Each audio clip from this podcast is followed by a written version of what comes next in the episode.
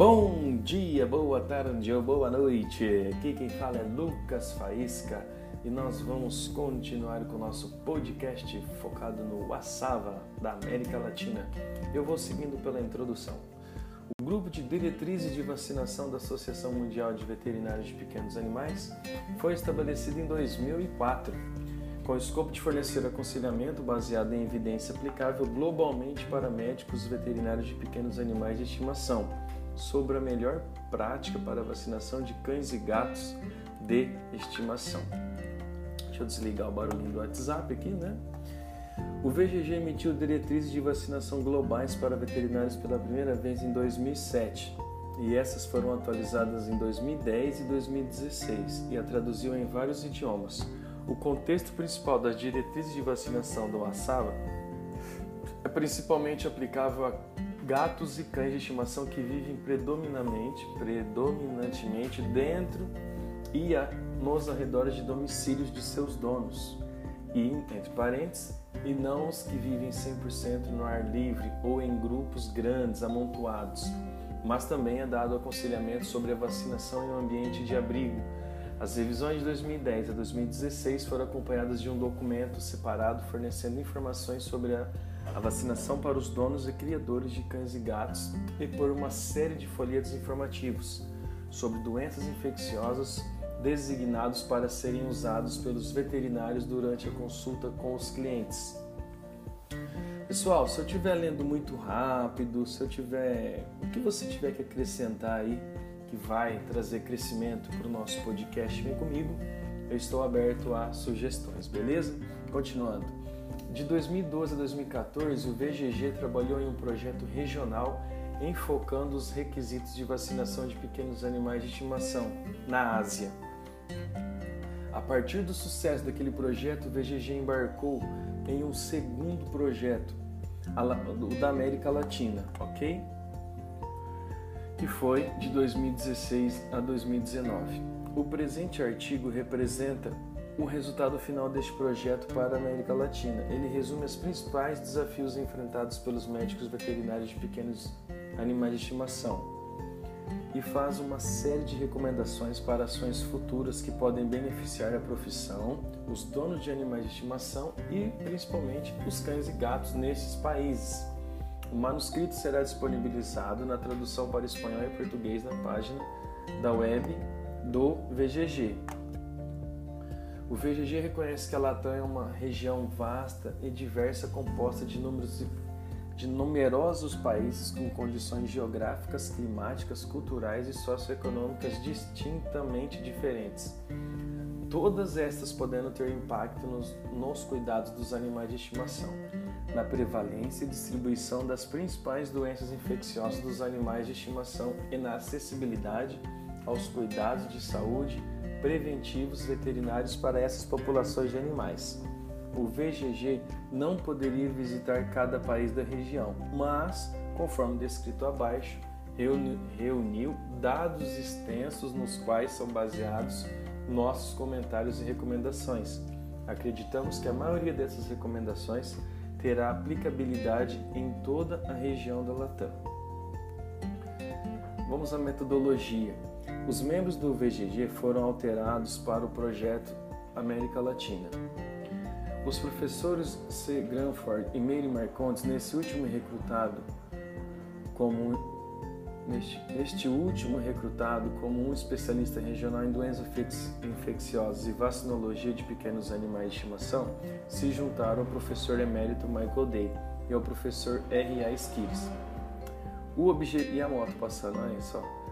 O objetivo principal do projeto foi reunir o máximo possível de informações e evidências científicas referentes à clínica veterinária de pequenos animais de estimação, doenças infecciosas preveníveis por vacina, por vacina e vacinação de cães e gatos, para formar uma base firme para as recomendações a serem feitas subsequentemente. Para isso, o VGG empreendeu visitas para levantamento de informações na Argentina, no Brasil, México e, no México. No Brasil foi São Paulo e Rio de Janeiro no ano de 2017, tá? Cada uma dessas visitas foram estruturadas similarmente e envolveu discussões formais em pequenos grupos com os principais líderes de opinião, incluindo os médicos veterinários, os médicos veterinários particulares, os representantes de associações veterinárias de pequenos animais, os professores veterinários envolvidos em pesquisa de doenças infecciosas em animais de estimação e no ensino de microbiologia, imunologia medicina clínica e vacinologia. Funcionários do governo responsáveis pela avaliação e licenciamento de vacinas para pequenos animais de estimação e representantes de fabricantes e distribuidores nacionais e internacionais de vacinas. As reuniões formais foram complementadas com visitas às clínicas veterinárias em cada uma das sete cidades, essas foram propositadamente selecionadas para mostrar uma variedade de tamanhos e padrões. Literatura científica relevante para a missão do VGG foi coletada através de pesquisas em, bancos de dados online diretamente através dos professores universitários participantes das reuniões com, as principais, com os principais líderes de opinião. Durante 2019, o VGG se reuniu para discutir os achados e redigir este relatório final. Para expandir as informações obtidas através dessas reuniões presenciais, o VGG desenvolveu um questionário para distribuição entre os médicos veterinários particulares dos países-alvo. O questionário foi projetado usando o Google, o Google Forms, e foi acessado e respondido online. O questionário foi disponibilizado em português e espanhol e foi respondido anonimamente com a introdução de que somente um veterinário de cada clínica respondesse à pesquisa. As respostas foram analisadas usando as ferramentas do programa de pesquisa do Google e resumidas. Através da pesquisa, o VGG reuniu informações sobre os dados demográficos dos veterinários respondentes, clínicas veterinárias e seu acesso ao laboratório de diagnósticos, doenças infecciosas caninas e felinas observadas nas clínicas e vacinas caninas e felinas e protocolos de vacinação usados nas clínicas. As respostas às pesquisas foram recebidas de 175 veterinários da Argentina, 579 do Brasil e 552 do México. Um pequeno número de respostas foi recebido após a liberação da pesquisa no Equador e Costa Rica. A pesquisa foi disponibilizada a outras associações, membros da UASAVA dentro da região, da Colômbia, Cuba e El Salvador, Guatemala, Peru, Uruguai e Venezuela, mas não houve resposta dessas associações. Um dos objetivos do projeto era fornecer educação contínua em vacinologia de pequenos animais de estimação aos veterinários da América Latina. Portanto, um cada, em cada uma das sete cidades visitadas, os membros, dos, os membros do VGG forneceram educação continuada com meio, de, com meio dia de duração, consistindo em uma série de palestras acompanhadas de notas por escrito. Em cada evento era apresentado os resultados dos questionários de pesquisa nacional, no decorrer do projeto, estes eventos colocaram o VGG em contato direto com mais de 3.500 médicos veterinários da América Latina. Com, participa com participação de 150 na Argentina, 1.200 no Brasil e mais de 2.000 no México. Esse grande número foi obtido com transmissão ao vivo de um dos eventos no Brasil através do Facebook e por filmagem profissional e distribuição online por um período de 30 dias. No México.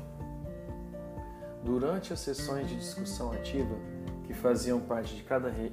de cada região, inúmeras perguntas frequentes emergiram e estas com respostas são dadas no fim deste documento. Diretrizes de vacinações baseadas em evidência. As diretrizes de vacinações globais de 2016 da UASAVA foram formuladas usando as principais os princípios da medicina veterinária baseadas em evidências. As recomendações, sempre que possível, foram dadas com base em evidência científica. O VGG reconheceu que a qualidade de tal evidência é variável e desenvolveu um novo esquema de classificação para categorizar a qualidade da evidência relacionada à vacinologia. Nós aplicamos o mesmo esquema às, afirmações e recomendações feitas neste documento. A classificação do VGG é a seguinte. Será que vocês estão ouvindo o barulho das motos também que eu estou ouvindo? Evidência categoria 1 uma recomendação respaldada por publicação científica de dados experimentais ou do campo, revisada por pares. A evidência dentro dessa categoria pode ainda ser de qualidade científica variável apesar da revisão por pares, pois o processo da revisão por pares não obedece um padrão universal. Evidência categoria 2. Uma recomendação respaldada por estudos comercialmente confidenciais não publicados, submetidos como parte de um pacote regulatório para vacinas veterinárias licenciadas. O pressuposto para este nível de evidência é que as informações que aparecem, aparecem nas folhas de dados dos produtos autorizados foram submetidas à revisão por pares competentes pelas autoridades reguladoras. Evidência categoria 3. Uma recomendação respaldada por dados experimentais ou do campo, comerciais ou independentes, que não foram publicados na literatura científica revisada por pares ou não foram incluídos em um pacote regulatório formal e submetidos ao escrutínio e submetidas ao escrutínio pelas autoridades reguladoras. Palavra minha nova.